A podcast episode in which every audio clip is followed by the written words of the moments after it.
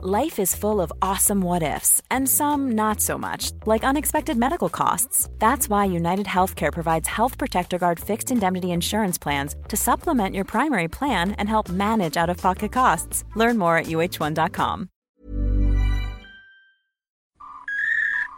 Bueno, qué alegría. Juan Antonio Belmonte, por Hola, fin otra vez, tal? otra vez en un coffee break en tu casa. Sí, siempre aquí con temas, eh, digamos, peliagudos, ¿no? Sí, sí, sí. Controvertidos. No, en cuanto yo, la verdad que en cuanto vi el tema, que me interesa mucho, eh, te busqué inmediatamente y por supuesto tú respondiste muy amablemente, como siempre lo Hombre, es que haces. Gobekli Tepe a mí es un sitio que me fascina. Desde que estuve por primera vez me, me resulta fascinante y, y es fascinante a nivel de la humanidad. Ha sido una auténtica Ujú. revolución. Por supuesto, lo que pasa es que estabas en un congreso, ¿no? De Sí, estaba en un congreso de egiptología. sí. Iberoamericana, ¿no? En, en Madrid. Sí, en Madrid. Ah, vale.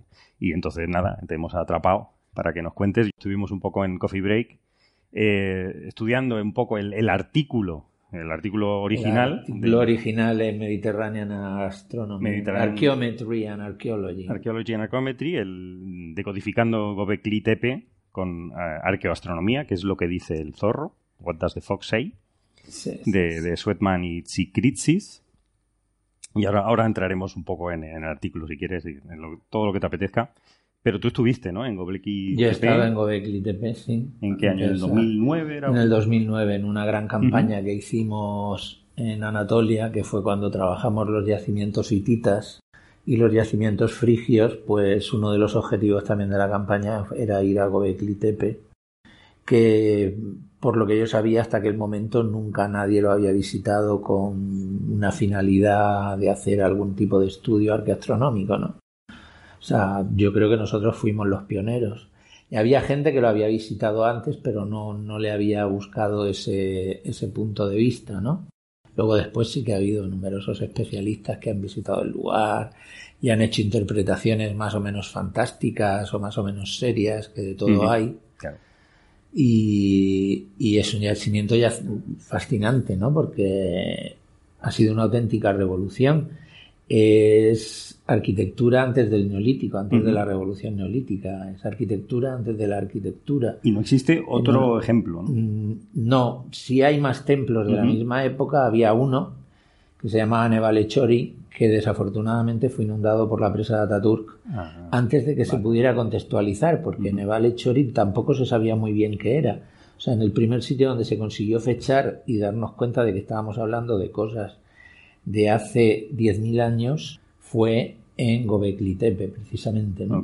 Porque está- estábamos hablando en el programa que Go- Gobekli Tepe, que es montaña panzona, montaña barriguda. No es la monte del ombligo. Del ombligo. Ombligo, sí. Gobekli es ombligo. En, Gobekli es en ombligo. en tu- sí, Pero hay un ombligo, es decir, cuando no, está no, es, cubierta- es, es el ombligo, es, es- es- Tepe es, es colina, Colina, que ¿no? montaña. Vale, Entonces es la colina del ombligo, porque es en la, en la llanura de, de la Alta Mesopotamia, que es relativamente plana, en la zona de Edesa, que es una de las ciudades más antiguas de la humanidad, hay muy pocos elementos geográficos dominantes. Entonces esta colina, aunque es relativamente bajita, pero domina un panorama inmenso de, de- de decenas de kilómetros a la redonda Claro. sin ninguna otra forma, ¿no? También tenemos que pensar que hoy en día la colina está completamente desforestada, solo hay de hecho una, una higuera en un morabito musulmán, la colina tiene un morabito musulmán, que eso no han podido tocar los excavadores, los, los excavadores, si lo tocan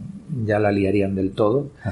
Eh, pero tenemos que pensar que toda aquella zona debió ser por lo menos una sabana, sino un bosque relativamente denso en la, antigua- en, en la época en que Gobekli Claro. estuvo en Y al funcionamiento. estar en esa altura, eh, Sí. no se sabe si artificialmente construida, ¿no? Eh, no, vamos a ver, la colina existe. Existe. O sea, sí, sí, porque hay zonas donde se llega a la roca viva Vale. y la colina Ajá. existe.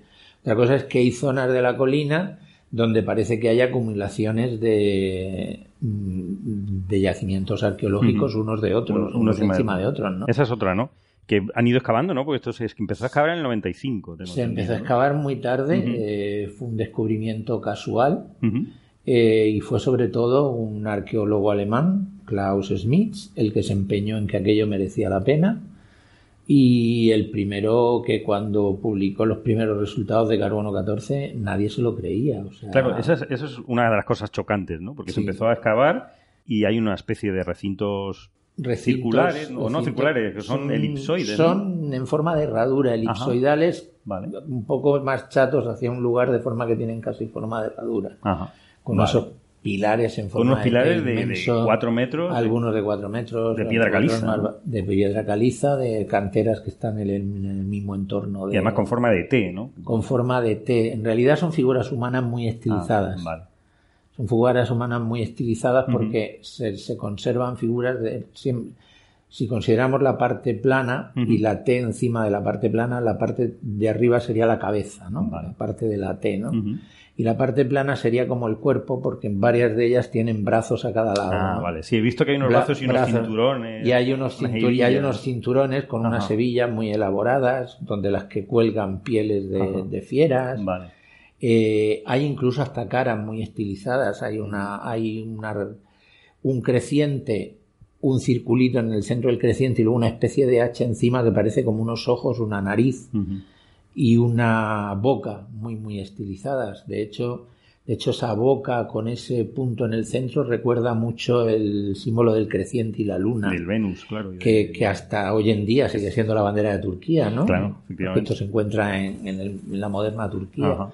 con lo cual es un re- quizá un referente atávico. Estamos hablando quizá de, de una de las cuestiones atávicas de la humanidad desde hace miles de años. ¿no? Claro. Y luego están eh, esculpidas con, con muchos animales, ¿no? Los pilares centrales, los pilares centrales generalmente tienen relativamente pocos animales porque representan a estas figuras Ajá. humanas eh, Vale. ancestrales, no sé si humanas o divinas o No se sabe. representaciones Bueno, de se supone que es un templo de deidades. Sí, templos son seguros. porque algo se tiene que estar... Templos son seguros. Y, Es sagrado, y- son algunos de los pilares laterales los que están más decorados. Vale. Los sí decorados o los que rodean altares, por ejemplo, hay una de las estructuras más tardías del año 8000, creo que recordar que es la F, que tiene dos pilares con dos leones inscritos rodeando un altar, ¿no? Vale. Pero las estructuras más grandes, las grandes circulares, que además era muy curioso porque se enterraban y luego se construía encima, eso contribuyó muchísimo. Esa es otra, a que la su- datación, que es una cosa que no sé cómo está de controvertida, No, la datación no es controvertida es, para es nada. Radiocarbono. tienen fechas recurrentes con el mismo periodo de tiempo y además la estratigrafía funciona. Decir, hay una estructura que se construye, está en uso durante 100 o 200 años y de pronto es cubierta y construyen encima. O sea, no sé, Pero la de abajo está 9500 antes de Cristo, eh, la de- lo- los niveles más bajos son de hace 11.500 años. que eso es la leche. O sea, Sí, eso sí, es- por supuesto es que la los- leche. asombrosísimo. Hasta hace poco los datos más antiguos que se tenían eran de yacimientos como Damasco o Jericó, Ujú. que estábamos hablando de hace 9.000 años, ¿no? O Çatalhöyük en Turquía, Ujú. hace del 7.000 antes de Cristo. Esto ha sido una total y absoluta revolución porque todos esos yacimientos que acabo de comentar son ya neolíticos, es decir, ya con agricultura. Claro. Eh, el- el- lo importante de Göbekli Tepe es que los construyó una sociedad paleolítica, una sociedad de cazadores recolectores, Cuando se suponía que no había sociedad. cuando se suponía que no había sociedad.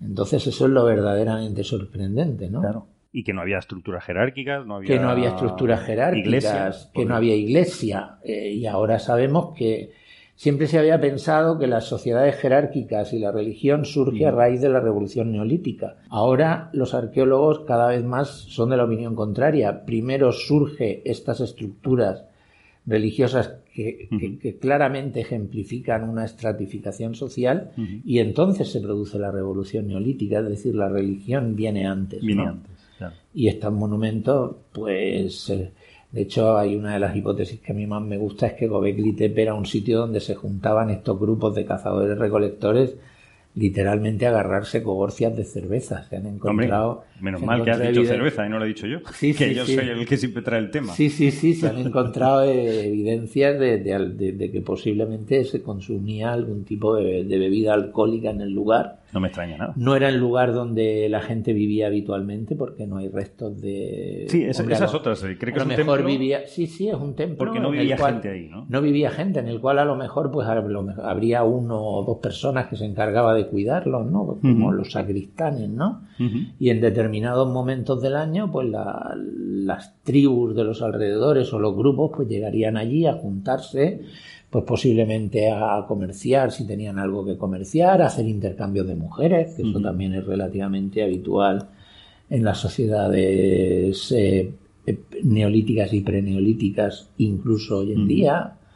O sea, toda una serie de factores y, lo importante fue que, eran unos grandes santuarios con esos grandes figuras de piedra. 20 toneladas. Sí, que, posiblemente representaban a deidades o ancestros, algo parecido a lo que encontramos en la isla de Pascua, ¿no? sí Pero en una sociedad paleolítica quizá paleolítica mesolítica, o sea, pero desde luego antes de la revolución agrícola. Vale, interesante. De todas formas, está excavado solo el 5%. Está, Bueno, está excavado solo el 5% del conjunto del de, la colina, ¿no? Pero las últimas excavaciones, las estructuras que han ido descubriendo son estructuras más superficiales. O sea, la zona del santuario del núcleo que ha seguido siendo sagrada hasta hoy, la prueba la tienes en que, como te he comentado anteriormente, allá hay un morabito musulmán. Eh, las grandes estructuras están eh, casi casi todas excavadas porque he leído que había como 200 pilares en total. Entre todo el conjunto, sí. Pero que no todos están 60 y decorados. 60 decorados. 60 decorados y... el resto están localizados y... El resto está georreferenciado, muchas de, de las otras formaciones que hay, pero, por ejemplo, justo en el lado oeste del yacimiento principal se ha encontrado incluso un, santuario que este estaba excavado en la roca, ¿no? Se conservan las bases excavadas en la roca de donde tenían que haber ido los pilares. Los pilares se, han perdido y tal. ¿Por qué? Porque ahí la, roca estaba vista y entonces todas las estructuras superficiales pues fueron desmontadas en su momento. Y esa estructura nunca se llegó a enterrar. Es decir, que en algún sitio, en algunos lugares, el yacimiento ya ha llegado a suelo virgen. Ah, vale, vale, vale pero hay en otros lugares en donde el, georradar ha demostrado que hay estructuras, pero hasta ahora que yo sepa, no, el georradar no ha encontrado ninguna estructura tan monumental como por ejemplo pueda ser el anillo D, ¿no? Vale. anillo D que tiene el más antiguo. no, no, no, no, no, no es el más antiguo. C es el más antiguo.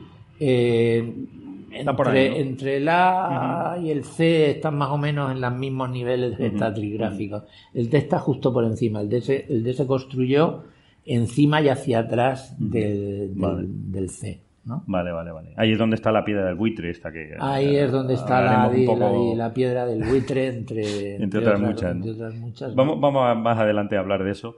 Pero una, una pregunta que yo tengo. Cuando llegas a un, a un, yacimiento de ese tipo, ¿cómo os planteáis atacarlo? Pues, o sea, ¿qué, pues vais a medir? Pues esa es la cuestión, que era, que era difícil, porque aparte de, puedes medir los accesos, al yacimiento, pero claro, teniendo en cuenta que son unas estructuras elipsoidales con unas puertas no muy bien definidas, el eje de simetría no está muy claro, pero bueno, pueden medir la orientación principal del eje de los accesos, eh, que prácticamente todas están orientadas bastante hacia el sur, ¿no? Eh, que eso habéis visto que en el neolítico hay no tiene, no tiene, sí hacia el sur eh, pero no, no tenemos una causa justificada. Bueno, luego podemos hablar sobre las hipótesis de Julio Magli y, y, Collins, ¿no? Y Andrew Collins sobre posibles orientaciones astronómicas asociadas a eso. Pero no nos llamó poderosamente la atención. Nos llamaron poderosamente la atención dos cosas, ¿no? Una, los animales grabados en las piedras, que obviamente tienen que ser animales totémicos, y que aparecían, por ejemplo, muchos que sabemos que luego fueron constelaciones de las posteriores poblaciones de Babilonia. Claro, eso te iba a decir. Ve esos animales y dice, bueno, lo, más rápido es decir, bueno, constelaciones, pero las constelaciones actuales. Eh, no, hay algunas, hay algunas, como puede ser el león, como puede ser el toro, como puede ser el escorpión, como que ya están en, en, la iconografía de Ibruk, en la primera civilización en Sumeria del 4000 antes de Cristo. Hay un laxus cronológico tremendo, pero, podría, podría, podría, haber una conexión, podría haberla, podría perfectamente algunos de esos animales totémicos, sobre todo porque en la época en que se construye Gobekli Tepe eh, hay tres de estos animales totémicos, el escorpión, el león y el toro, que están marcando momentos claves del ciclo anual, como en particular el león, el, equinoccio de la primavera, y el escorpión y el toro están marcando los solsticios, ¿no? Eh, que son momentos que tenemos certeza de que el hombre desde muy pronto lo controló en el devenir del cielo, pues incluso los cazadores recolectores para saber dónde tenían que estar en el momento adecuado para cazar a las piezas, de alguna manera tenían que tener algún que saber esos, momentos de que, tipo de, el sol marca una, posición. Una posición determinada. Porque entonces, entonces eso nos llamó la atención y entonces pues nos atribuimos a especular, lo publicamos hace algunos años, que quizá fueran los antecesores de, las constelaciones, de algunas de las constelaciones que luego en el mundo babilónico existieron y nosotros hemos heredado, pero claro, algunas de ellas. Luego lo que sí nos llamó la atención poderosamente es que en la parte superior del yacimiento, en la época más joven, que tiene, en vez de tener 10.000 años, en vez de tener 11.000 años, pues solo tiene 10.000. Que ya es, también es que también es una pasada. Había una estructura rectangular, ¿no? Sí, esta, ¿no? La E, ¿no? La estructura R o... o... R, sí, pero sí, la, estructura la, E está muy lejos, sí. La estructura R que era rectangular, entonces pues si tú tienes una estructura rectangular es fácil orientarla, ¿no? Y nos dimos cuenta que, que está orientada prácticamente norte-sur, norte, este, norte, sur, este, oeste, con un margen de error de un par de grados, ¿no? Con lo cual eso Y en esa estructura eh, casualidad no parecía ser, o sea, habían buscado y, y además en el lado este este había un altarcito pequeño en el suelo y a cada lado de ese altar había dos de estos grandes obeliscos o de estas estelas no tan grandes como las otras, estas tienen solo como un metro y medio. Sí, porque la época menos antigua, digamos, es más pequeñita. Y son más pequeñas, o sea, hay una involución. Pasa algo parecido a como con las pirámides de Egipto, ¿no? Que las más antiguas son las más grandes, ¿no? y en este caso ocurre algo parecido.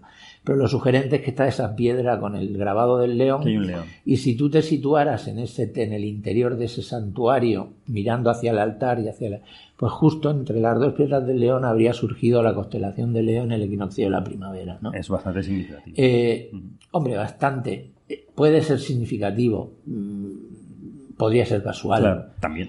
Podría ser casual, pero desde luego es muy sugerente. Pero vosotros buscáis algo más, es decir, para hacer, decir con certeza, afirmar con certeza que eso puede tener una orientación. Claro, pero, pero ahí no. Buscáis algo más, buscáis algo en el paisaje, algo en el. En este caso, el paisaje, como ya te he dicho anteriormente, es bastante anodino, ¿no? El paisaje hacia Levante. Este estaba leyendo en algún artículo que decís que no sabíais qué paisaje podía haber hace 11.000 años. Claro, el paisaje no sabemos porque lo que te comentaba anteriormente, esto podía estar en medio de un bosque. Claro, y podía tener sentido. O de una sabana. Tenía tener sentido que estuviese. Estaba levantado por encima del bosque para poder, porque tú, ya sabes que los árboles no te dejan ver el bosque y a su vez el bosque no te deja ver el horizonte. Y si estás en lo alto de una colina, pues entonces tienes el horizonte más despejado para observar fenómenos celestes, lo cual justificaría que el lugar fuera un santuario donde se realizaban observatorios astronómicos, observaciones astronómicas, lo cual no significa que fuera un observatorio astronómico, ¿eh? no, no tenemos que confundir. o sea, esas orientaciones en cualquier caso serían simbólicas, no funcionales. Vale. Es lo, es lo, que, es lo que más o menos defendimos cuando postulamos nuestro trabajo. En años posteriores, mm, nuestro colega Giulio Magli del Politécnico de Milán postuló la idea de que, de que la orientación hacia el sur podría haber estado justificada por la reaparición en el cielo de Sirio. Sí, he, leído el artículo, es muy interesante. La estrella más brillante del cielo, ¿no? Eh, Porque él ya ve las orientaciones no de este recinto R, sino de los, de los, circulares. Las orientaciones hacia el sur. De las aperturas de las herraduras de que las aperturas de que eran hacia el sur. Hacia el sur, sur-sureste, ¿no? Y que plantea que la posibilidad es que fuera hacia el orto de Sirio, que se habría visto débilmente en el horizonte. También es cierto que debido a la extinción, pues Sirio, aunque es una estrella de magnitud casi menos 2, pues en aquella época se veía tan rasante al horizonte que en realidad se hubiera apreciado como una estrella de magnitud 1. Con lo cual eh, lo hace menos. Sí, lo hace menos vistoso, pero no deja de ser, no deja de ser no Es significativo porque por la precesión del eje de la Tierra se empezaba a ver. Se empezaba a ver después de haber estado sin verse unos cuantos cientos de años. Cientos de años. Y claro, este, este templo supuestamente ha estado habitado o usado durante en, esa, época, de años, en, esa, época. ¿no? Y por el contrario está la hipótesis del investigador independiente Andrew Collins eh, de que la dirección importante no sería hacia el sur, sino en dirección contraria, hacia el norte. Y postula la idea, eh, él ya había defendido, ha tenido un libro escrito sobre la constelación del cisne, ¿no? Sí, he leído el título, es que los títulos de este hombre ¿no? Se llama, un poco... relacionado en este caso con Egipto, pues él lo que plantea es que esa orientación hacia el norte sería precisamente hacia la constelación del cisne. Eh, tiene sentido porque una de las piedras de las que hablamos en, ese episodio pasado había un buitre, ¿no? Enorme. Había un buitre. En, el recinto D, es la, el pilar 43, creo, ¿no? y además en el recinto, no sé si recuerdo que era en el D o en el C, hay, una, hay un agujero. Sí eso te quería preguntar. Que está abierto hacia el norte. Entonces la hipótesis que plantea es que originariamente cuando el horizonte norte estuviera despejado, cuando se construyó esa estructura, porque luego, claro, se fueron construyendo estructuras encima y ese horizonte se nubló, se cerró.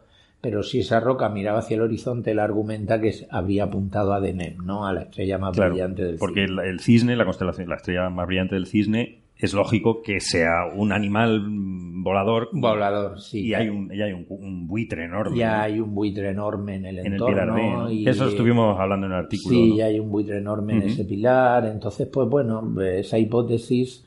Eh, además está cerca del polo, es una estrella prácticamente polar en aquella época. En aquella época, ¿no? Podría también. El problema es que las dos hipótesis no son compatibles. Si la una es cierta, la otra no puede serlo. Y además, las dos, ninguna de las dos son falsables.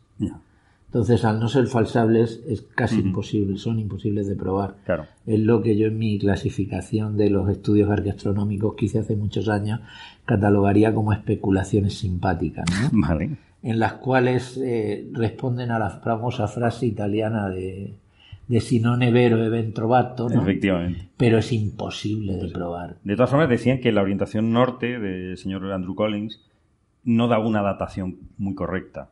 Había un problemilla ahí de, de por lo menos Hombre, el artículo de Mackley. sí, si lo quieres, si lo quieres hacer Pero es muy, muy fino eso, ¿no? Sí, eso es hilar ya demasiado fino, ¿no? Igual que a Julio también lo han criticado por lo que te comentaba anteriormente, que debido a la extinción Sirio no hubiera sido un objeto especialmente interesante en el horizonte sur. El otro fallo, ¿no? O sea, las, dos hipótesis tienen cosas a favor y cosas en contra. Explicarían la orientación, eh, porque luego, por ejemplo, he visto auténticas tonterías, ¿no? Como eh, medir la orientación de un pilar al otro y entonces decir que son líneas solsticiales y que estaban orientadas al solsticio salvando el que los edificios debían tener muros, salvando el hecho. No entiendo muy bien. ¿Los pilares estaban cubiertos? No, podemos saber. No se sabe. No se sabe. No se sabe. De hecho, hace poco. ¿Tienen la misma altura todos? No, no, no. Los pilares son más altos que los muros exteriores. Pero entre sí, los pilares más o menos tienen. Son los dos pilares centrales. O sea, no están, no están en escalera de caracol. No, no, no. no vamos a ver. Hay pilares en el borde externo de los círculos. Son, Hay pilares eh, que están unidos por muros de piedra seca, que sería el borde exterior, el perímetro exterior de las estructuras. Y en el centro es donde están esos dos grandes pilares que ya te digo que posiblemente son figuras humanas muy estilizadas. Yo lo digo porque a lo mejor sería, ya, hipótesis, imposible de techar. Eh, pues sería imposible de techar. Con la tecnología de la época, Es decir, techar con piedra no fue imposible porque entonces se hubieran, hubieran encontrado los recintos. E incluso si se hubiera techado con materiales perecederos, como las estructuras fueron enterradas. Eso es otra. Se enterraron, eh, se abandonó, se enterró. ¿Eso cómo se sabe que es exprofeso? Pues porque hay una estructura, están demasiado bien conservadas. conservado, O sea, es como si tú de pronto crees una estructura, es como los mayas, las pirámides mayas, tienes pirámides mayas perfectamente conservadas debajo de otras pirámides mayas que se construyeron encima. Vale, vale. O sea, lo recubrían con tierra o con arena y construían encima. y por eso, y de hecho por eso se han conservado estas estructuras tan magníficamente. Y, otra, otra pregunta, ¿esos pilares se movieron de alguna forma? ¿O tú crees que esa es la orientación? No, los pirámides están los pilares están in situ porque están, están en, la cimentación.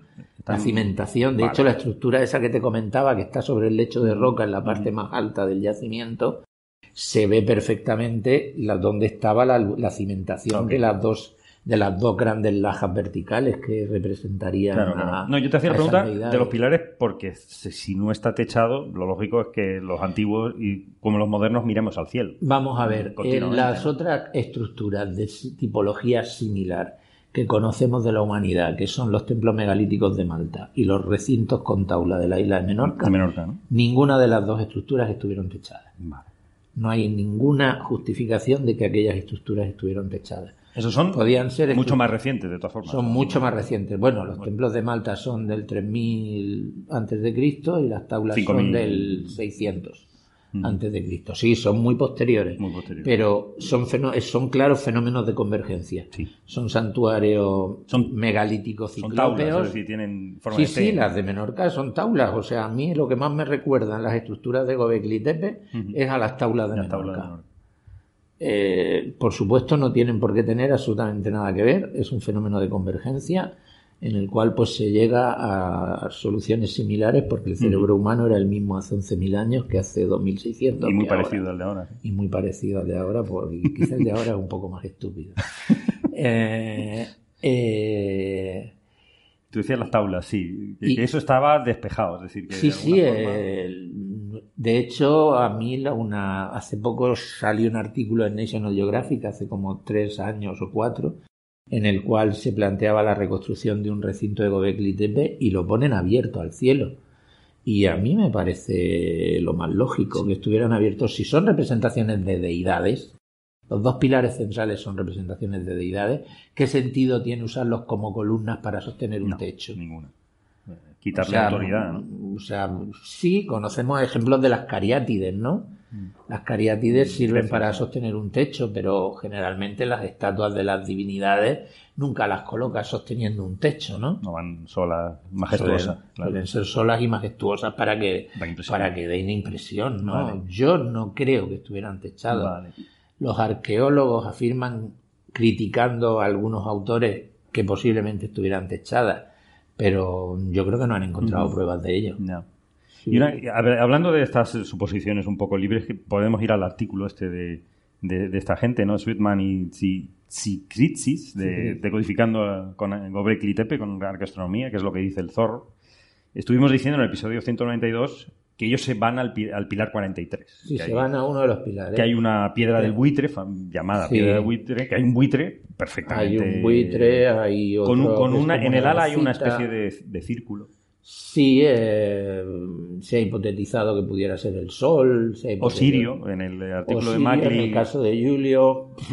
Bueno, que, está bien traído para su hipótesis. Sí. Y luego, y luego hay un escorpión debajo. Y luego debajo hay un escorpión, que se, de hecho fue cuando vimos ese pilar el 43. Bueno, ya habíamos visto previamente en la, estructura A creo que es donde hay un pilar con un toro, un auroc, un toro. Luego vimos, luego vimos las estructuras, esta, la estructura del D con el escorpión, y luego arriba la estructura R fue donde vimos la del león, aunque había también, hay otro león más estilizado abajo. Y, y fue cuando nosotros imaginamos que podía haber tener alguna relación con las constelaciones zodiacales, precisamente ese escorpión. ¿no? Pero claro, lo que hizo esta gente eh, es empezar a asociar esas constelaciones. Vamos a ver, lo que hizo esta gente es coger la piedra, decir el escorpión es el escorpión y el resto de los animales que tenemos en la piedra son constelaciones. Pero no son constelaciones que no sabemos cómo son, sino son nuestras constelaciones actuales interpretadas como animales que luego nosotros las hemos reinterpretado de otra manera. Eh, eso es un sinsentido total y absoluto. Eso es lo que nos parecía a nosotros el programa. Pareidolia pura y dura. Para empezar, identifican una de las cuestiones con la constelación de Libra. La constelación de Libra se crea en pleno periodo griego. Ah. Originariamente eh, era que eh, Libra era Kelae, son las pinzas del escorpión. Ah, vale, vale, vale. O sea, cuando se diseñó el escorpión, se diseñó un escorpión mucho más grande que el que nosotros conocemos hoy en día, con sus pinzas extendiéndose hacia Libra. La constelación de Libra es muy reciente, muy reciente a escala histórica. Histórica nuestra, Estamos hablando de 2000, años. Vale. Entonces no. Y luego tienen un zorro, claro, que ellos le dan como mucha importancia lo asocian con una constelación. Claro, es que ya puesto a especular como cualquier cosa. y lo más gracioso es que creyéndose sus identificaciones, entonces te hacen un estudio estadístico en el cual demuestran que estadísticamente lo que ellos afirman es imposible que no sea cierto. O sea, es como si yo paro una idea que es una estupidez, de pronto le aplico estadística y demuestro que mi idea es, es irrefutable porque la estadística demuestra que es irrefutable. Cuando el razonamiento la, falta de lógica del razonamiento en el principio, ¿no? al principio. Cuando, cuando eh, esta gente asume que aquellos son constelaciones y que son nuestras constelaciones. Vete a saber esta gente del Paleolítico cómo veía aquello. O sea, es que sabemos que en la propia Mesopotamia, en el 3000 antes de Cristo, veían otras constelaciones. Eso es lo que te quería preguntar. lo más reciente. Por supuesto que veían otras, veían otras cosas. Veían otras cosas, por supuesto que veían otras cosas. Entonces está difícil el salto, ¿no? O sea, es que no, es que no tienen... Y luego hacen otra cosa muy rara, que cogen otro pilar y dicen, bueno, aquí hay una sucesión de animales y empiezan a, a buscar la relación con las táuridas y con el evento este de, pues del día reciente, de un Vamos a Ver, el problema de toda la gente. El problema. Primero está el problema de la precisión, ¿no? El primer autor es ingeniero y entonces a los ingenieros les encanta la precisión. Y tienen que buscar la arqueastronomía. Es relativamente habitual tener a ingenieros que están clamando precisión, empezando por el padre de la arqueastronomía británica, eh, Alexander Thom, que, veía observatorios megalíticos en prácticamente cualquier yacimiento megalítico de las Islas Británicas. Aun reconociéndole su labor, los años posteriores han demostrado que muchas, muchísimas de sus hipótesis carecían de fundamento. ¿no? Algunas no, pero la mayoría sí. ¿no? Y es esa búsqueda de la precisión, ¿no? esa obsesión por la precisión. En una precisión en el cual el problema es que la premisa es errónea. ¿no? con lo cual la precisión da igual. Con lo cual la precisión importa un pepino si la premisa es errónea. Efectivamente. Esa es la cuestión. Eh, y claro, a partir de ahí empezar a relacionarlo con las tauridas y el no sé qué. No, además que las el fenómeno del, día reciente tampoco es una teoría consolidada. No es una teoría, pero es que aunque fuera consolidada, mm. o sea, pretender que de pronto unas sociedades de cazadores recolectores decidieron crear una religión, construir unos templos en un lugar de la alta Mesopotamia, con unas estructuras ciclópeas y megalíticas formidables, desarrollar un culto allí, posiblemente a los antepasados o a, animales totémicos tal, mm. y que fue posiblemente la génesis de la posterior revolución neolítica, y que eso ocurrió porque había habido una lluvia de tauridas, en fin. Está muy por los pelos, ¿no? Sobre todo que las tauridas, bueno, el, evento Drías eh, se supone que era en, en, Norteamérica, o sea, extinguió los... Bueno, es la teoría esta del día reciente, que fue un cataclismo que se supone que en Groenlandia se ha descubierto un cráter muy grande que puede tener relación, pero no hay manera en Mesopotamia de haber evidenciado esto. No hay manera, o sea, el problema de, este tipo de hipótesis es lo mismo que lo de que es lo mismo que el diluvio, ¿no? Hmm. O sea, o sea, no vamos a ver, no hay textos escritos y si no hay textos escritos todos son especulaciones y y, tratar de justificar una especulación con supuesta precisión es un error de manual, es un error garrafal. eso es lo que nos parecía en el programa. Sí, lo es, lo es, lo es indudablemente, ¿entiendes? Menos mal que no metimos la pata. No, no, no, no, no, no metieron la pata. O sea, el problema de toda la gente que trabaja en paleoastronomía, es decir, astronomía antes del periodo histórico, es que la única base que tiene es estadística. O sea, ¿por qué, por ejemplo, sabemos que las santas alentejanas son los monumentos más antiguos erigidos con un carácter astronómico, con un donde la astronomía o la observación del cielo jugó un papel relevante, porque tenemos 200 monumentos, todos ellos orientados dentro del rango solar. Ah, Sin excepciones. Y orientados al sur, entiendo. No, no, orientados a la, salida del la sol. Salida del sol en, una época. En un arco, en un arco, el sol, tú sabes que sale en un arco entre los dos solsticios, pues todos. Todos van para allá. Todos, todas las santas alentejanas tienen una orientación en ese abanico, en ese rango. Tú calculas la probabilidad de que, eso sea aleatorio y efectivamente sale prácticamente nula. Pero estamos hablando de dos centenares de monumentos. Aquí estamos hablando de una estructura y de un pilar. Único. ¿Entiendes? Como muy bien dicen los arqueólogos, mm. señores, hay 60 pilares decorados en Gobekli Tepe. ¿Qué ocurre con los otros 60? Tienen que explicar. Claro, los autores se defienden argumentando de que es que ese pilar es el único que está publicado y es el único que han podido estudiar porque los otros no están publicados. Claro, también me da la impresión de que es que ellos no han visto ni siquiera el pilar original, sino que han visto una réplica del pilar que hay en el Museo de San Liurfa. Porque, como muy bien dicen los arqueólogos, el pilar no solo está decorado en la cara frontal, ah. también en las laterales. ¿Qué pasa? ¿Las, de las laterales eso no, no cuenta? ¿no? Sí, eso, eso también lo dijimos, que era, era divertido no, es que, los símbolos en laterales. Claro, es que... No porque tuviese un, un falo humano, sino... Claro, yo, por ejemplo, tenemos, tenemos aquí en Canarias, nosotros hicimos una especulación o una hipótesis sobre una piedra de lavar que se encontró en una casa de Teguise y que estaba decorando una tienda en Teguise y que tenía una decoración, por un lado efectivamente se notaba que había sido usada como piedra de lavar porque estaba flotada, pero por otro lado había una serie de grabados que estaban perfectamente conservadas de rayitas y puntos. Y haciendo un análisis haciendo un análisis parecía que aquello era un calendario. Claro, el problema es que cuando le dije a mi colega que la había, que fue, volviera a la tienda y que intentara comprar para el cabildo o lo que fuera tal, la piedra había desaparecido. Entonces solo tenemos las fotos frontales. No tenemos la foto del lateral, no sabemos si en el lateral sigue habiendo rayas. Porque si en el lateral sigue habiendo rayas, la hipótesis nuestra se caería como... El problema de este tipo de hipótesis es que quien las formula suele ser incansable al desaliento. sí, y, tener mucho cariño a su, a su teoría. Claro. Lógicamente. tú tienes, como se dice en inglés, my most cherished hypothesis, ¿no? Eh, que te la tiren por tierra y que te la derrumben, pues es un poco duro. Claro, claro. Pero claro, los, los arqueólogos yo creo que tienen razón en la mayor parte de los comentarios que hacen, salvo quizás el de que estuvieran techados porque ellos mismos no tienen pruebas de ello. Claro, eso no sé.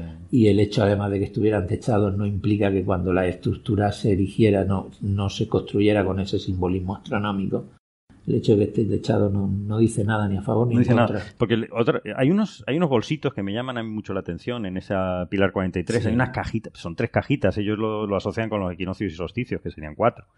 Pero hay, tres cajitas que pueden ser cualquier cosa. Vamos a ver. Pero hay bolsitos en Babilonia, en los... En, en, en las representaciones ya muy posteriores, ¿no? No, lo que hay es una hipótesis que hay los arqueólogos afirman que posiblemente eso representan eh, los propios monumentos en sí mismos, ¿no? Esa es una hipótesis. Por eso, y podía estar techado, ¿no? y, que podría estar techado con una especie de bóveda, pero una bóveda es complicado, sobre todo. ¿Con qué piedras? ¿no? Con no, con piedras seguro que no, porque las piedras estarían, allí. Y te sobrarían piedras. Las piedras estarían allí y te sobrarían piedras. Y si, la, y si estaba techado con madera y con tal, algo se tendría que haber preservado. Es que toda la madera la reciclaban. Es que reciclaban toda la madera de la techumbre. O la quitaron para taparlo todo luego al final. No lo sé. Muy... Eh, eh, algo, algún. Pero bueno, que, alguno que podían ser representaciones de templos, porque cada templo tenía un tótem, ¿no? Sí, pero hay una representación. Pero también es sugerente, por ejemplo, que hay quien ha visto ciertos paralelismos entre estas estelas de Gobekli Tepe y los llamados kudurrus de la cultura mesopotámica, las estelas frontera. Los kudurrus, los Estela Frontera, eran registros de propiedad de donaciones que hacían los reyes casitas de Babilonia a altos funcionarios o a familiares o, incluso a divinidades, en los cuales, pues, por un lado hay un texto. Aquí en el Museo de la Ciencia tenemos una réplica de un kudurru, justo entrando al salón de actos, uno de los más bonitos que hay, que yo conozco, que nos trajimos cargando desde París. Eh, y, y luego, como garantes de ese, de ese donación de tierras hay representaciones de divinidades en distintos niveles, algo parecido a lo del Y en alguno, y en el nivel superior hay lo que parecen como pequeños templitos con animales totémicos encima, ¿no? Claro. Y entonces tiene sentido. No recuerdo quién fue, pero hay algún investigador que postuló que esas cajitas serían los antecedentes de ese tipo de representaciones en los kudurru. El problema es que los Kudurrus son del año 1600 y estos del año 9500. Hay un salto... Han de 8000 años en medio, del cual no tenemos ninguna otra evidencia de que, de que, ese, mismo, de que ese tipo de representación perviviera en el tiempo. ¿no? Vale, perfecto. O sea que Entonces, cuando no se sabe, mejor. Cuando no se. hombre, no, vamos a ver, tú puedes especular. Tú puedes lanzar hipótesis. Como por ejemplo la hipótesis de que en las CO están representadas las Pléyades cabalgando sobre el lomo de uno de los Aurok, ¿no? Eso es una hipótesis, como decía antes, es una especulación simpática. Pero tratar de argumentar y sobre todo tratar de usar matemáticas para probar un argumento falaz es donde empieza a resbalar.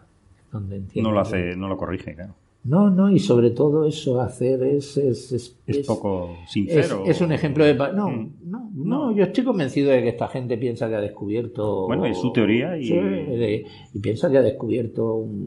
Estoy absolutamente convencido de ellos, de que, de que ellos se lo creen mm. y de que están convencidos de que es así. Y es muy difícil convencerles de lo contrario. Cuando tú estás convencido de que has descubierto algo grande, es muy difícil que te convenzan de que te has metido la pata hasta la ingle, ¿no? Mm. Ese es el problema principal. Desde luego. O sea, muchas veces las teorías tienen que irse también con las personas, ¿no? Cuando estas personas se jubilen, por no decir otra cosa más fuerte. No, el problema de Gobekli también es que desde que, se, desde que Smith lo descubrió en el año 95, que el pobre pasó por más peripecias que hecho, de hecho... Me imagino, porque era, alemán, ¿no? Él era alemán, él era alemán y desde que, se, desde que el yacimiento se vio la importancia que tenía, los turcos intentaron a toda costa quedárselo para ellos, ¿no? Y, Pero está en Turquía. Sí, sí, está en Turquía. Está en Turquía, pero, está en Turquía, pero también, pero estuvo en Turquía durante, Turquía tiene 100 años, ¿no? Pues estuvo en Turquía durante 100 años y nadie le prestó la mínima atención. Fueron los norteamericanos, ¿no? Creo que unas prospecciones. No, no. Aéreas o algo del 63. Creo que detectaron que había algo ahí. Que podía detectar que había algo, pero claro, como, como, hay, como hay 15.000 tepes en, Turquía, enterrados de ciudades antiguas que todavía están sin, sin excavar. ¿Entiendes? Entonces, pues, o sea, Klaus Smith tuvo la, la, la intuición de ver que aquello era algo relevante.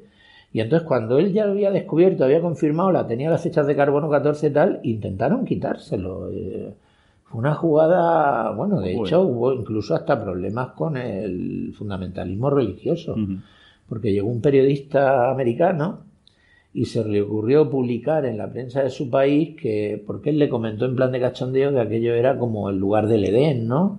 Que era el, surgir del Edén, de la leyenda del Edén, del paraíso. Sí, porque en esa época era, un vergel. Porque en aquella época se hubiera sido un vergel y además era una civilización, una cultura muy avanzada para la época, tal, tal. Claro, cuando esa noticia llega a Turquía, a la zona de Sanliurfa, eh, si es el lugar del Edén, eh, esos templos son la casa de Adán. Adán es uno de los profetas musulmanes y como profeta musulmán su casa es inviolable. Le quitaron el yacimiento. Dios mío. O sea, tuvo que lidiar con las autoridades religiosas, etcétera. O sea, posiblemente todo estaba relacionado. Y él al final consiguió aguantarlo hasta su muerte, ¿no? Hace unos pocos años, ¿no? Y ahora siguen los, los alemanes ahora y los siguen sus pupilos, sí, sigue bajo la dirección de este, de Oliver Dietrich, ¿no? Eh, que era uno de los pupilos de Smith ahí en el yacimiento, han seguido. Lo que pasa es que ahora ya la excavación es mm, de los dos, ¿no? Es turco-alemana o germano-turca. O... Vale. Sí, no, sí, a mí me parece muy bien que los turcos quieran tener protagonismo, pero no trates de expulsar a la persona que, lo que de pronto ha justificado que aquello es relevante, ¿entiendes? Vale. ¿Y pensáis volver? Sí, Eso es en, pleno Kurdistán. Está complicadísimo. ¿no?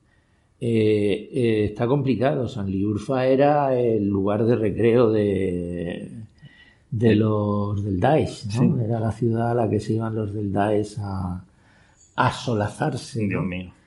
Con lo cual, pues no sé cómo estará, aunque el Daesh en teoría haya sido derrotado, mm. pero mm, el yacimiento ahora mismo no es visitable. No es visitable. Yo creo que era. no, por eso, por eso esta gente creo que el trabajo lo ah, hizo, en, la, réplica, lo hizo con la réplica del museo, no lo hizo con el original que está in situ. Aunque tienen la foto, pero esta la foto que tienen en el artículo es del original de Klaus Smith, y ellos con lo que han trabajado es con la réplica, que está en el museo, ¿no? Entonces, pues que obviamente no tiene entonces, pues no, es difícil, es difícil volver. Tampoco sé qué, nuevo podemos añadir, ¿entiendes? Porque no se va a excavar más. ¿Tú crees que no hay otros recintos?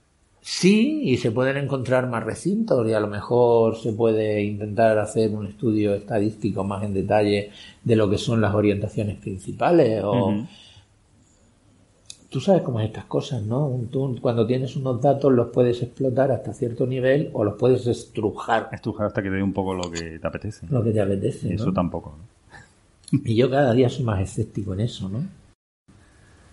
Cada día soy más escéptico, entonces pues no, no lo sé. No me importaría volver, sobre todo porque hay algunos yacimientos hititas que en su momento no, no trabajamos, a los cuales me gustaría ir en el centro de Anatolia y bueno, y darse un salto de unos cuantos centenares de kilómetros.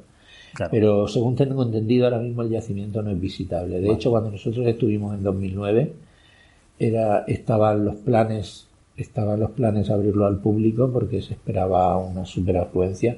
Luego empezaron, empezó la guerra siria en el año 2011 y todo que ver nada. Y era muy gracioso, ¿no? Porque tú ibas por la autovía que conecta con Urfa y de pronto veías unos carteles fantásticos que ponía Gobekli, te, tal, lo seguías, hasta que de pronto estabas en una carretera menor y ya pues, no aparecía ningún cartel, hasta, de hecho nos pasamos de largo el desvío y de pronto volvimos a pasar y de pronto vimos que al otro lado de la autovía en construcción había un cartelico no más grande de dos palmos escrito a mano que ponía Gobekli Tepe, ¿no? Había que pasar por en medio de las obras y entonces y entonces a partir de ahí ya no había ningún cartel, lo encontramos porque llevábamos imágenes de Google Earth y porque habíamos visto fotos de la famosa higuera que hay ah, en Moravito.